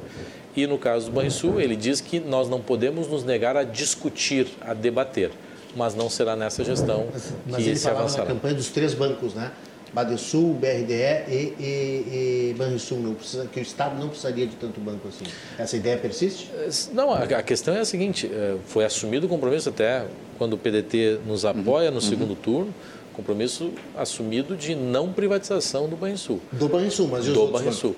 Não, é, os outros aí? bancos, na verdade, são bancos de fomento. São de fomento. Você tem uma interação com outros estados e o Badesul cumpre uma função de ali, uh, um pouco afastado dos outros estados, porque uma o BRD tem uma, mesmo, uma agência de fomento. Então, tem essas, essas situações que são, peculiares. Agora, a questão do Banrisul, o que o governador diz é o seguinte, a gente não pode, como sociedade, se fechar para a discussão e para o debate. Agora, avançar para uma conclusão, para uma privatização, isso não acontecerá nesse governo. Muito bem, o Lino Buzeto lá de Erechim nos assistindo. Parabéns aos convidados, são pessoas competentes e desejo sucesso para eles. O, aqui, o, olha só, o, olha só a coincidência, o Alencar Locke, também de Erechim, diz o seguinte, ó, parabéns ao deputado e secretário Gilmar Socella, professor Alencar Locke é o nome dele, Erechim tem 900 postos de trabalho. Agora eu não entendi se tem, se tem 900 postos abertos. É, abertos, abertos. Né? É então tem, tem, tem, precisando de gente, né? Tem esse detalhe também, é, a gente falou muito isso nos programas aqui durante a pandemia, depois da pandemia, nesse final de pandemia. Se nós olharmos aqui, Renato, são 4.500 em cinco cidades que nós citamos aqui. Então nós temos muita posse de trabalho. Onde a gente anda, com certeza, Arthur, as pessoas, as empresas, os empresários está faltando gente, preciso de gente. A Simoneto Alimentos, que é da minha cidade, fui jantar com ele lá, é, exporta balas, chocolates, diz, eu estou abrindo uma nova, preciso de 50 pessoas. Só uma indústria, entendeu? Então nós temos um desafio grande Lógico, tem um componente, né, Renato, que... Mas eu falava, secretário, só para ah. completar a pergunta, é, isso também tem um delay da pandemia, né, um atraso da pandemia. Também, porque também. as pessoas ou deixaram de se capacitar ou então foram fazer outras funções. E aí aquele sujeito capacitado agora não está mais à disposição do mercado, porque abriu uma, uma loja, abriu uma empresa, deu certo, um empreendedor. Com certeza. E aí não também. volta para o mercado de trabalho. Mercado de trabalho formal, que eu quero dizer, da Entendi. e tal. Né? É, e, e, muitas pessoas partiram para MEI, né? As pessoas, de repente, colocaram o seu próprio negócio e, e, viram que deu certo. Porque é uma discussão, né? É, é, de ser, a pessoa também ser empreendedora. Eu, nós temos um projeto, Arthur, não, pude, não podemos aprovar, mas se Deus quiser a gente vai é, aprovar se, na Assembleia, seja por um outro colega, que no segundo, no segundo e terceiro ano de ensino médio possa ter lá também uma matéria transversal chamada empreendedorismo, sabe? Para que as pessoas também se preparem para ser um empreendedor, né? Hoje, geralmente, a gente é preparado para alguns cursos profissionalizantes, mas geralmente para te fazer seguir a tua caminhada, fazer um vestibular, fazer um curso superior. E nós vemos os tecnólogos, também os técnicos, né? Que são que, que, essa atividade meio que necessita muito. Então, a, a, nossa secretaria, junto com as demais secretarias, a nossa Fundação Gaúcho de Trabalho e Assistência Social, é, se Deus quiser, nós vamos, vamos estar muito entusiasmados. E o Arthur já está aqui me dando sempre a palavra, o governador também, de que apoio não vai faltar, né? Nós vamos para boas ações, tenho certeza que a gente vai encontrar guarida no Executivo, né?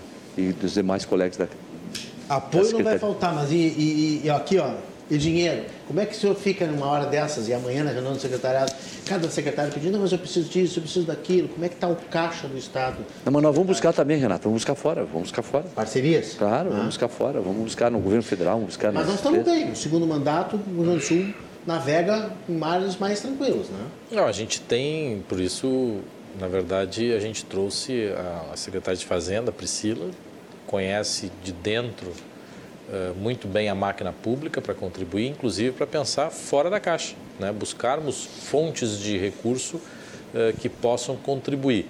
Nós efetivamos a privatização da companhia Corsan uh, no final do ano passado e rogamos que a gente avance para que esse recurso se reverta em mais investimentos, em mais investimentos, mais obras em rodovias, em mais obras nos municípios, como foi o Pavimenta, onde foi investido diretamente no município, no esporte, onde a gente está qualificando quadros de esporte, iluminação também, em cultura, para que o nosso cidadão tenha instrumentos de convivência e de visitação que façam uh, ter orgulho e de permanecer aqui no estado, que a gente não perca essas pessoas para outros estados uh, que se reverta em investimentos, investimentos para nós mesmos. Então, uh, o Estado, claro, ainda inspira cuidados. A gente firmou o regime de recuperação uhum. fiscal é. porque tínhamos dificuldades de enfrentar o que se avizinha e a dívida que hoje remanesce, que é a dívida com a União, porque todas as dívidas de curto prazo foram pagas, foram vencidas essas dificuldades já na primeira gestão, inspira cuidados. Agora, é claro, é fazer mais com menos, otimizar e buscar recursos fora. O secretário social menciona aqui, tem fontes para um continuarmos no nosso programa de juros zero, por exemplo, tem fontes nos bancos que obrigatoriamente precisam uh, destinar um percentual para investimento. Então temos que fazer com que uh, a gente consiga aumentar a arrecadação pelo desenvolvimento, por mais empresas, mais empregos. Né? Essa é a nossa tarefa, nosso desafio. O... Tem uma pergunta aqui, secretário Arthur, da Cristiane Lima. É, como ficará a Gergues no novo mandato, visto que as novas privatizações que estão ocorrendo? Muda alguma coisa com a Gergues? Não, como eu mencionei, a gente tem que olhar agora para dentro para qualificar o serviço para fora. E a Gergues não foge desta discussão que nós precisamos ter. Porque à medida que nós uh, propusemos né, que o poder público deixasse de ser um prestador deste serviço e passasse a ser um regulador e um fiscalizador, a gente precisa ter uma agência que tenha condições uh, de desempenhar da melhor forma possível o seu trabalho. A agência ela tem uma estrutura uh, muito pioneira, né? Nós, quase, foi uma das primeiras no Brasil e tinha, não tinha o universo que hoje ela tem de desafios. Então a gente vai olhar com muito carinho para a nossa agência uh, reguladora para que consiga, através da fiscalização, da regulação, que as concessões rodoviárias saiam as obras que precisam sair no tempo adequado, que se retornem em qualificação, porque o cidadão, o que a gente mais escuta, o cidadão reclama de um custo elevado se ele não tem a prestação de serviço adequada condizente com aquilo que ele paga. E é essa é a nossa tarefa, esse é o nosso trabalho e foi para isso também que na primeira gestão a gente propôs as privatizações, passando o Estado a ser um agente regulador e fiscalizador na sua essência, porque a gente acredita, e aí agora olhando para a nossa agência para fazer esse trabalho. A Corsã já foi tudo assinado ou ainda está entrando? Ela não foi assinado porque tem pendências, duas pendências do ponto de vista judicial. Do ponto de vista da Justiça do Trabalho, uma juíza do trabalho compreende que há dúvidas ainda de como será o futuro dos trabalhadores. Está claro qual será o futuro dos trabalhadores. Eles permanecerão trabalhando e tem um novo proprietário da companhia. Por sucessão de empregadores, ele tem as responsabilidades de seguir a legislação que a companhia segue. Tem a CLT para a proteção do trabalhador, tem todo o arcabouço uh, jurídico estruturado que dá proteção ao trabalhador. Então, e a empresa precisará de mão de obra para executar esse trabalho. Uh, não haverá Aqui estávamos falando, estamos com falta de mão de obra para muitas funções. Então, agora, claro, o que é, é dispare é um profissional, e eu não estou dizendo que ele é responsável por isso, receber três, quatro ou até cinco vezes mais que o presidente da companhia. Isso efetivamente não tem sustentação. E quanto à questão, outro ponto que tem é na justiça comum, uma discussão que versa aí sobre o marco do saneamento, em que o STF já tomou as suas decisões, já demonstrou a constitucionalidade e a gente vai buscar esse esclarecimento no âmbito judicial para que a gente avance. Porque se não avançarmos, quem sairá prejudicado é, a, é, é, o, é o Estado, é, é a sociedade gaúcha. E eu falo isso com propriedade, Renato, pelo seguinte: eu estava à frente da Secretaria de Minas e Energia quando dizia em 2016 e 2017 que a CE precisava, a CE distribuidora precisava ser privatizada. Lá, se privatizada fosse, o Estado teria colocado 1,7 bilhões de reais para dentro do caixa, revertendo investimento. Passado anos depois, a discussão se estendeu no tempo, isso faz parte da democracia, né? se estendeu no tempo, mas a sociedade gaúcha pagou um preço muito alto de 3,3 bilhões de reais que deixou de receber e que teve que aportar na companhia para que não ficasse com um passivo superior a 10 bilhões de reais. E isto vai acontecer com a companhia Corsan se essas decisões se perdurarem, mas a gente acredita que todo o trabalho a lisura do procedimento, transparência, foi com a mais alta, uh, com a mais alta transparência, com todo o acompanhamento dos órgãos de controle, a gente tem expectativa que isso se conclua até março. Até março. Muito bem. O Juliano Fortunato quer saber a opinião do secretário sobre o projeto. É muito boa essa pergunta, boa lembrança do Juliano aqui, que tramita na Câmara dos Deputados pedindo a desregulamentação de algumas profissões de nível superior. Eu busquei a notícia aqui, são 105 profissões, aí tem engenheiro, tem até médico. É, e a proposta do deputado federal Tiago Mitraldi, do Novo de Minas Gerais, que já participou uma vez aqui do Cruzando as Conversas. E ele está pedindo essa. Esse é um polêmico texto que está sendo apresentado. É, faltando um mês e dez dias, ah, foi apresentado há um mês e dez dias antes de dele terminar o mandato. O deputado tem 37 anos, concorreu à, vaga de vice-presidente do Novo, eh, formado em administração, profissão que ele também está pedindo para desregulamentar. Isso é bom para o mercado de trabalho, secretário social? Desregulamentar tantas profissões assim e algumas é, que, que, que, levam, que precisam de uma especialização. Eu já estou dando a minha opinião aqui, de uma especialização técnica como engenheiro. Eu não vou passar numa ponte que, que, que, que o engenheiro tenha sido entrar, entrou aqui na. na tem temas que a gente, para ser honesto, para não fugir da raia, a gente tem que olhar bem o projeto como está tramitando, né? A gente não tem o teor assim do o Juliano eu conheço, é, mas é essa questão, né? O, é, é, é, o profissional mesma coisa tu andar num piloto, uma, uma aeronave, né? E, e, tu saber que o piloto não tem a formação... Não e, tem brevet? E, e não tem brevet, não tem o conhecimento técnico que a gente tem que ter. Então, para não dizer que o projeto é abrangente, são 105 profissões, nós temos que dar uma olhada. Eu Ele não, quer, eu... com o projeto, eliminar o monopólio corporativista de diversos conselhos de classe. O objetivo até é interessante, quer acabar com... Né, com eu sei, tem essa questão... A um esquema que às vezes está montado de, de, de, de, inúmeras limitações de acesso do brasileiro ao trabalho, né? aí forma uma panelinha, o pessoal não consegue entrar, e de uma maior oferta de serviços. Nenhuma profissão será extinta e o mau exercício da atividade profissional continuará sujeito às penalidades civis e penais. Mas assim, concordo com o senhor, tem que olhar a fundo, porque discutir... Não, mas vou pegar, vou, Renato, vou pegar um médico, o médico, daí de repente não tem mais essa exigência que tem hoje, porque vamos ser, vamos ser claro aqui, né, Arthur? Eu vejo assim. fisioterapeuta, médico veterinário e além do exame da ordem, que ele quer acabar com o exame da ordem, é. da OAB. O que, que o senhor acha, secretário? Sou advogado. O senhor é advogado. É, e sou defensor do exame de ordem. É, até porque ele, ele, ele faz um filtro é, de qualificação. Não é sobe reserva régua, de mercado, né? sobe a regra.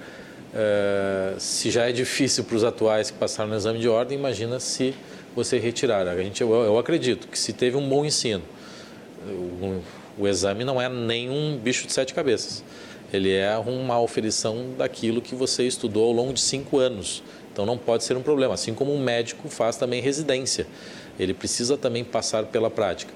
Eu acredito que o que a gente precisa endereçar no caso do direito é profissões intermediárias, né? Aquele que não quer ou não consegue passar no exame de ordem, que ele não fique no limbo, que se crie, por exemplo, que porventura tem nos Estados Unidos a figura do paralegal, que ele pode desempenhar uma série de atividades de menor potencial, porque ele não tem a, a, sua carteira da ordem.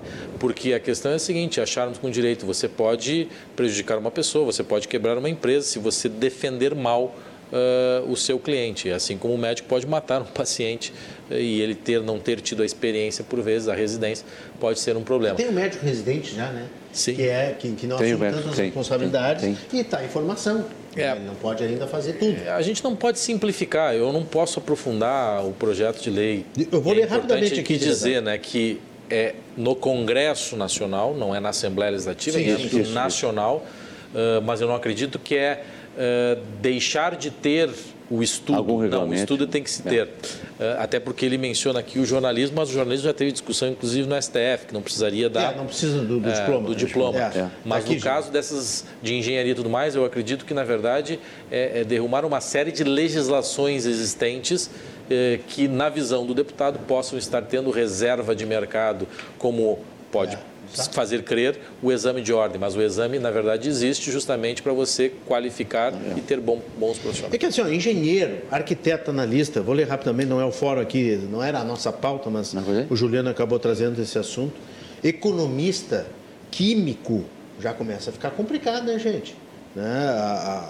Aí, aí tem o geólogo, o bibliotecário, sei, é o psicólogo, como é que vai tratar das pessoas sem ter uma, uma mínima uma mínima capacitação e, sei lá, desregulamentada. Aí tem outros, como corretor de seguros, leiloeiro, o estatístico, o técnico de administração, relações públicas, aí tem o médico veterinário. Não, tem, não achei médico aqui na lista, só Acho médico, é médico veterinário. É. Porque eu já estava correndo aqui, Renato, é. tipo, hoje, o que, que a gente verifica, né? Muitos brasileiros fazendo Técnico cursos... Técnico de prótese dentária, eu é, jamais vou botar uma, uma prótese mais agora. Não, muitos, muitos, muitos brasileiros fazendo curso fora do país, né? Em outros, sim, em outros sim, países, né? Sim. Aí tem que fazer a própria validação, validação é. entendeu? Então, é, é, agora a gente tem que cuidar mesmo, depende de atividade. Engenheiro de segurança do trabalho. É, então, eu creio que talvez, né, Juliano, olhando com mais... Porque aí tem um rol de 105, não é? é. Não é uma, né? É. Então, tem que coisa. olhar a, a, a, o grau de exigência, de profissionalismo, de conhecimento técnico para você, porque tudo, essas regras estão aí. Lógico, eu sei que talvez nós precisamos no mundo inteiro hoje para simplificar, para é, poder. Desregulamentar, desburocratizar e tal. Eu acho que, acho Agora, que nesse sentido, a, sim, a, a qualificação calma, deve, né, gente? Senão nós vamos poder, de repente, o, era o Rábula, né, o antigo é, advogado que não tinha formação, né? Nós chamava lá antigo, uhum. o Rábula, ele tinha um conhecimento, mas não tinha o diploma, né? Mas aí talvez, mas ele pelo menos tinha o conhecimento, na vida aprendeu talvez a advogar. Findando, Talvez o que, que disse o Arthur, né? Talvez essa, essa, essa intervenção. Permanece, não, né? Permanece, permanece ativo. na Câmara, na Câmara dos Deputados, sim. No, aqui na Assembleia Legislativa, não, ele é arquivado. É todos arquivados lá, lá, vai adiante. lá vai adiante. A Marina concorda com o secretário Arthur em relação ao exame da ordem dos advogados. E o Milton de Ipanema está perguntando se o secretário Arthur está satisfeito com a privatização da CE. Olha, Milton, comparado com a CE pública, sim. Eu me recordo na CPI da energia elétrica, ela ficou por duas semanas sem energia em diversos municípios. Recordo também que ela deixava de investir e, e eu acompanhava o setor elétrico, um dos mais regulados que se tem uh, no nosso, uh, nosso país. E você sabe que se você para de investir, você passa a ter problemas. Eu, que moro em Porto Alegre, uh, no bairro altamente, densamente popular, popular, populoso, eh, fiquei quatro dias. Não estou dizendo que o privado seja infalível, que ele não erre. A diferença entre o público e o privado é que é o seguinte: se o público, se o, se o privado não presta um bom serviço, é cobrado para tanto e não dá solução para o problema, ele perde a concessão. Se o público não presta um bom serviço, ele justifica por que, que ele não está prestando um bom serviço e nada muda, porque o impacto social do público é muito maior e você acaba não dando o encaminhamento necessário. Pega um exemplo, Eletrosul ficou quatro anos sem entregar as linhas de transmissão. Desde 2014 até 2018 não entregou as linhas de transmissão. O que que isso aconteceu? Qual foi o reflexo disso? Ficamos fora dos leilões de energia renováveis. Não tivemos mais empreendimentos eólicos no Rio Grande do Sul porque não tinha conexão. Aí o Nordeste se desenvolveu, o mercado se construiu no Nordeste e hoje, com as linhas de transmissão postas feitas pelo privado, não conseguimos voltar mais tal qual está posto para os leilões. Por quê? Porque agora a gente compete com outros estados que conseguiram consolidar toda uma cadeia de fornecimento. Então essa é a diferença. Eu não tenho ojeriza ao público. O que eu tenho é que nós temos que cobrar, seja público ou privado, por eficiência, por entrega de serviço. E o privado não é infalível mas se ele não presta um bom serviço, ele perde a concessão e a empresa pode até quebrar. O público não quebra. E esse é um problema. É, não sei se o Milton perguntou no sentido do atendimento à população, porque nós tivemos esses blackouts aí, esses apagões, e foi muito difícil de falar com a Equatorial. Nós aqui, inclusive, fizemos um, programa sobre isso, né? E ela foi multada. Ela foi chegou a ser multada. Uma multa né? milionária pela agência reguladora e pelo Procon também. Pelo Procon também. E é isso que a gente tem que cobrar. Agora, se fosse pública. Tá, o governador, tá, o governo está monitorando. Sim, monitora. Dessas, monitora. Dessas em que pese seja uma concessão federal, é a, a ANEEL que tem a condição, ela por delegação em alguns serviços de fiscalização é feito pela Gergs. Ah, e a Gergs fez sim e multou, cobrou o resultado.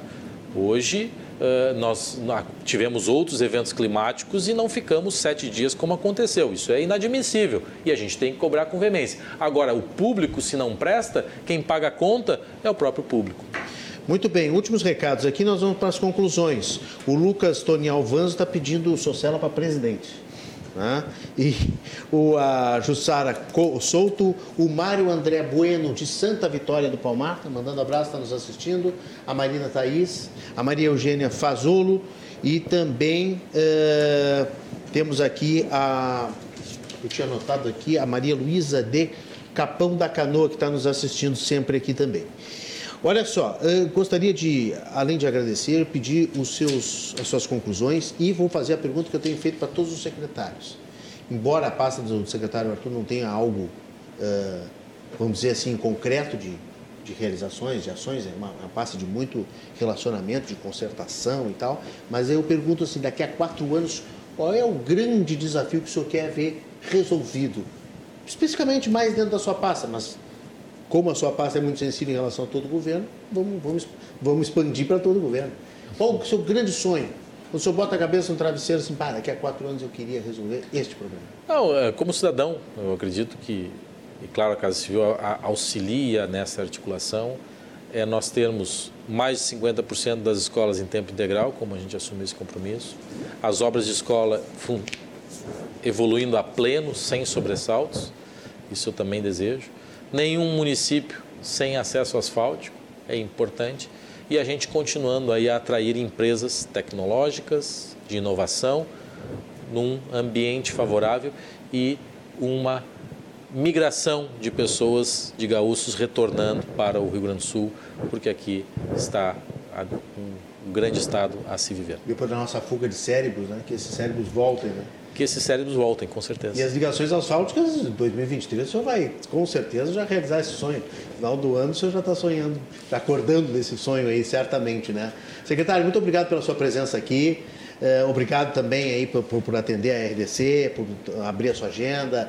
Eu sei que é muito difícil para vocês, secretários. Nós conseguimos aí reunir essa semana 10 secretários. Nós estamos muito satisfeitos com essa série. Nós estamos fazendo aqui os desafios do Rio Grande no Cruzando as Conversas. Secretário Arthur, Belo Júnior, grande abraço e bom trabalho. Né? E volte mais vezes. Eu que agradeço. Sempre que convidado estarei aqui. Uh, na, nos estúdios da RDC TV. Quero agradecer também aqui ter dividido essa bancada aqui com o grande deputado e agora colega secretário Gilmar Social.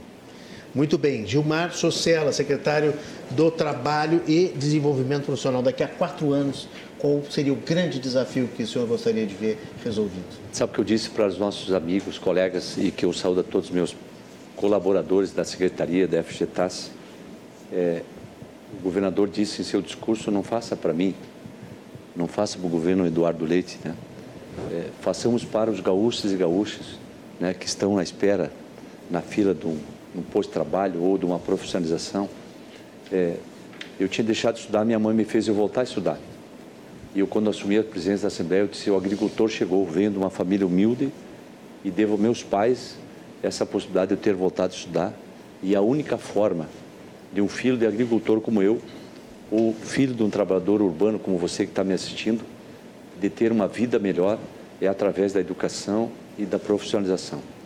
Se o nosso governo, além de todas as questões que o secretário Arthur falou, nós podemos ter uma escola melhor, uma escola que no turno inverso ensina uma profissão e que a gente possa, na, na Secretaria de Trabalho também, dar minimamente um curso, uma profissionalização eu tenho certeza que a gente vai estar fazendo, não ao governo Eduardo Leite, Gabriel Souza, mas sim a você, gaúcho e gaúcha.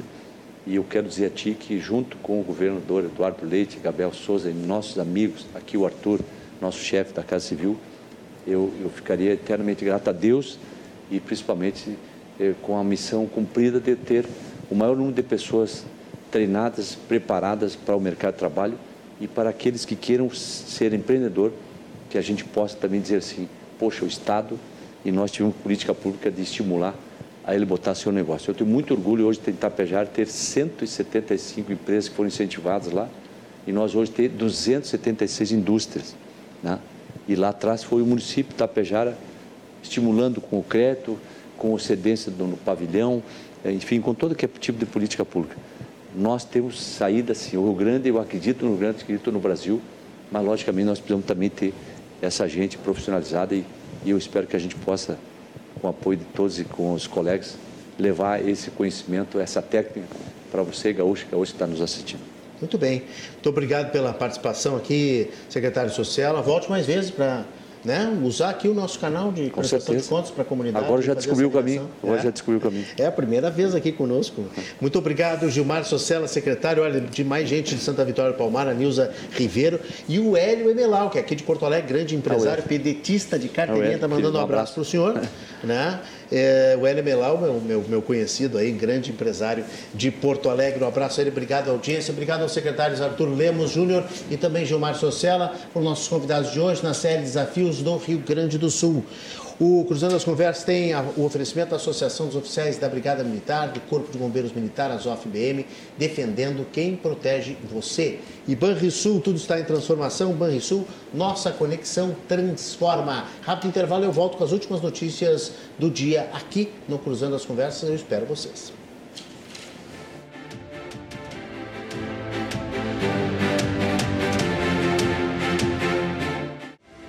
De volta com o segmento final do nosso Cruzando as Conversas da noite de hoje. Se você gostou do programa com mais dois secretários de Estado, dentro da nossa série Os Desafios do Rio Grande, onde estamos entrevistando os titulares das pastas deste segundo mandato de Eduardo Leite, recebendo aqui ao vivo no estúdio, para que você, Sabatini, você, você questione esses secretários. Hoje, o secretário da Casa Civil, Arthur Lemos Júnior, e também o secretário do Trabalho, Gilmar Socella. Se você gostou, você vai lá no nosso canal de YouTube, pega o link do programa e já pode espalhar na sua rede social, nos seus grupos de WhatsApp, para amigos, para parentes, para os seus colegas de trabalho, para que mais gente possa ter acesso ao nosso conteúdo inteligente que fazemos todos os dias aqui, esses debates inteligentes, essa troca de ideias e a busca de soluções na tela da RDC de segunda a sexta às 10 da noite e também com reprises no final de semana. Sempre com apoio, sempre com oferecimento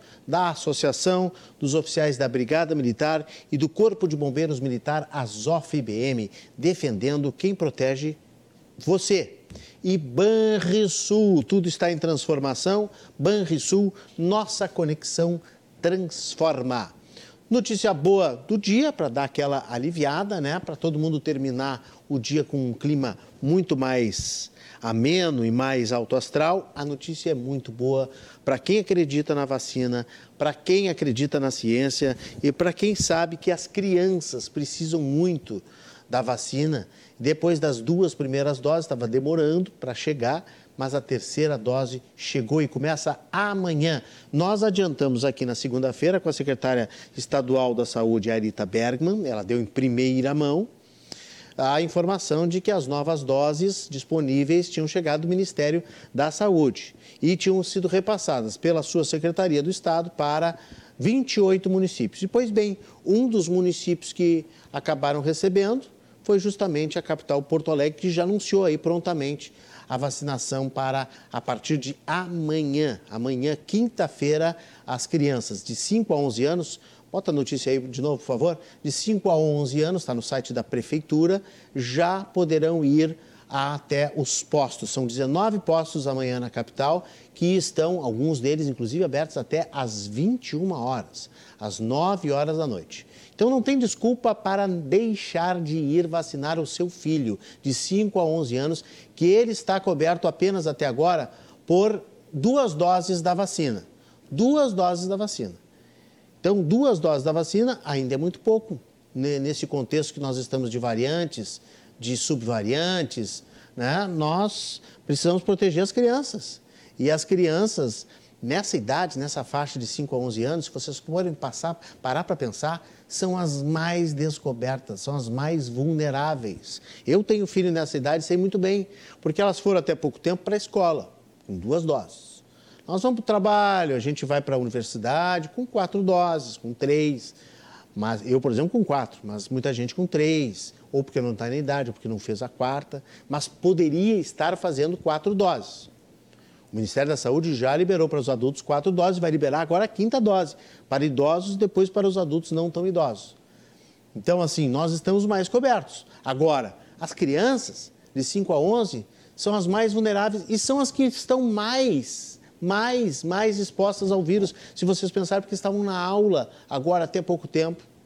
estão mais na rua, estão brincando em contato com outras crianças. É difícil de você todo o tempo estar tá colocando álcool gel na criança, na mão da criança, ou então no, no, na máscara, da, uh, obrigando a criança a usar máscara, né? Tem criança que é super obediente lá em casa, minha filha é super obediente, usa máscara, é de todas, todos lá em casa, é a mais obediente, a mais disciplinada. Um beijo para ela, que já deve estar quase dormindo, né? Mas se estiver olhando o papai, né? Ela sabe que ela é a mais a mais disciplinada lá em casa. Então eu fico um pouco mais tranquilo. Mas eu fico intranquilo quando eu vejo, eu me dou conta que ela está só com duas doses e ela brinca com outras crianças, abraça, uh, brinca no, no, no, no, vai a festas de aniversário, né? A, a, gente, às vezes, como adulto, até consegue controlar um pouco essa agenda, né? Se a gente tem algum receio, né? Se a gente tem alguma, alguma, algum zelo pela saúde, então a, a gente até como adulto consegue controlar isso. A criança não ela está mais em contato com outras pessoas. Então, mais do que nunca, ela precisa dessa terceira dose. A terceira dose, ela é fundamental para as crianças de 5 a 11 anos. Podem ir lá amanhã, nesses 19 postos da capital do Rio Grande do Sul, da capital gaúcha, né, Porto Alegre. Outras cidades também no interior do estado estão oferecendo. Agora, é importante dizer que tem posto aberto até as 9 horas da noite. Então, tem muita, muita facilidade de ir para quem acredita. Tem muita gente que não acredita, tem muita gente que acha que não tem que ir, enfim. Mas a informação está aí, a vacina chegou. Logo que o governo federal assumiu, né, o presidente Lula uh, detectou lá a, a, a, ministra, a nova ministra Nízia, né? Uh, ela disse: olha, não tem estoque para todo mundo, está faltando vacina. Mas já compraram, está chegando. O governo do estado aqui recebeu, secretária Arita deu a informação em primeira mão e nós estamos agora repassando para os municípios e os municípios estão começando a vacinar. Essa é a grande e importantíssima boa notícia do dia, que amanhã já está disponível nos postos de saúde. Aniversariantes do Cruzando as Conversas, amigos do Cruzando que sempre estão ligados conosco. Nesta quinta-feira, daqui a pouquinho, já começam a fazer aniversário vários jornalistas, colegas nossos, a Karina Dallavalle, a Denise Ritter, o, a, o Leandro Rodrigues, grande Leandro Rodrigues está aqui de aniversário, a Carla Bisol, e a Florisa Xavier Rias também está de aniversário neste 12 de janeiro. Também a Giana Cunha, o Carlos Lubos, Erielen Lombo, Denis Magalhães e a Ana Valéria Garay Brasil estão fazendo aniversário, saúde e felicidades para todos os nossos amigos do Cruzando as Conversas. Nesta quinta-feira nós vamos seguir com a série Os Desafios do Rio Grande do Sul e amanhã é uma pasta muito sensível. É um setor extremamente sensível que você pode já preparar sua pergunta para mandar amanhã, amanhã na hora do programa, porque é de segurança que nós vamos falar. E a segurança, que é uma pasta que está em alta, porque nós falamos aqui hoje, está trabalhando e está fazendo todo este, eh, este plano de de, de contenção, de proteção da sociedade, né, para que as, não aconteçam eventos de, de, de vandalismo e tal. Tudo isso uh, coordenado pela Secretaria da Segurança. Delegado Sandro Caron assume a Secretaria de Segurança Pública do Rio Grande do Sul. Nós vamos conhecer mais este secretário. Nós vamos conhecer um pouco mais da secretaria, nós vamos atender os pedidos dos nossos espectadores e, além dessa questão dos vândalos, dos ataques, das manifestações antidemocráticas, nós vamos falar também de vários outros assuntos. O feminicídio, por exemplo, aumentou mais de 10, 12% foi manchete hoje nos jornais. O feminicídio no Rio Grande do Sul, que é o assassinato de mulheres. Tem outros desafios também. Tem outros crimes que estão aumentando, tem outros crimes que estão diminuindo, ainda bem. Tem outros desafios em relação à estrutura da Secretaria da Segurança. Vamos perguntar como é que está o equipamento, vamos perguntar como é que estão recursos humanos, as, as, as delegacias. Eu tenho uma dúvida, por exemplo. Por que, que as delegacias elas fecham na, maior, na sua maior parte às 6 horas da tarde. Não era assim quando eu era guri. Eu não sei se o Mário Lund, quando era guri, que já faz bastante tempo, né, Mário Lund? as secretarias fechavam, as delegacias fechavam. Eu me lembro de, de, passar, caminhar, voltar de festa, tudo. Ó, a delegacia está aberta. 10 horas da noite, 11 horas da noite, 2 da manhã, 3 da manhã. Tanto que sempre que quando tinha algum rolo, alguém batia um carro, um bebum, uma briga, tinha sempre delegacia aberta. Hoje tem que ir todo mundo para o Palácio da Polícia porque não tem delegacia aberta. O que está faltando é gente, é estrutura, Prédios eu sei que não estão faltando, porque as delegacias estão muito bem instaladas, modéstia à parte, né? muito bem, obrigado. Eu vejo muitas delegacias em grandes casas que são compradas pelo governo do estado, em bairros, e são instaladas, mas ali fica o policial, fica o escrivão, até seis horas da tarde. Eu sei porque tem uma perto da minha casa, seis horas da tarde, fecha. Não era assim antigamente, gente, nos anos 70, 80 e até 90. De repente mudou, existe uma diretriz, existe alguma lei, uma legislação ou é realmente falta de recurso? Ah, e outra coisa também, quando eu era repórter, eu ia muito na delegacia e o pessoal lá tinha máquina de escrever, não tinha fita na máquina de escrever para fazer a, a ocorrência policial. Né? Aí veio o, o, o, computador. Uma vez, eu não me lembro porquê, mas eu tava, fui parar dentro, de uma, não, não, era um, não era um rolo grande, mas era alguma, alguma coisa, acho que era acidente de trânsito, e eu fui para Imbé. Eu cheguei lá em Imbé, tinha computador. Era uma novidade, não tinha mais a máquina de escrever. Mas o computador era lento, não tinha memória, tinha uma fila de gente, uma fila para fazer a, o seu registro, a sua ocorrência. Então, hoje, hoje tem outras formas de ocorrência online, é muito mais fácil, mas assim, está faltando o atendimento presencial. E até para a segurança do povo, a segurança da sociedade. É a minha opinião. É, podem não concordar comigo, pode ter, pode ter realmente um, um motivo para isso, né?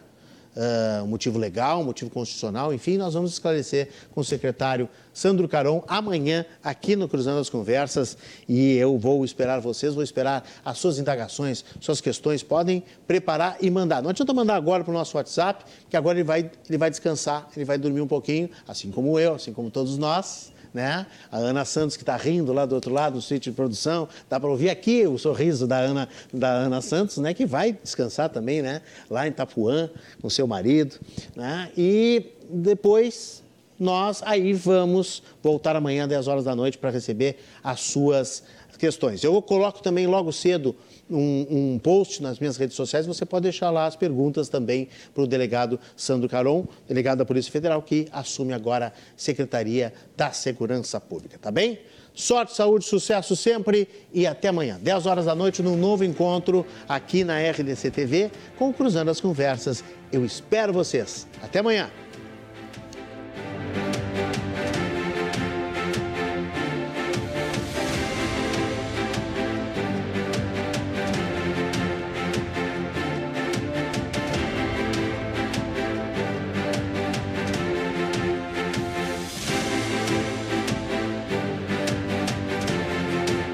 Cruzando as Conversas. Oferecimento: Associação dos Oficiais da Brigada Militar e do Corpo de Bombeiros Militar, defendendo quem protege você. E tudo está em transformação. Banrisul, nossa conexão transforma.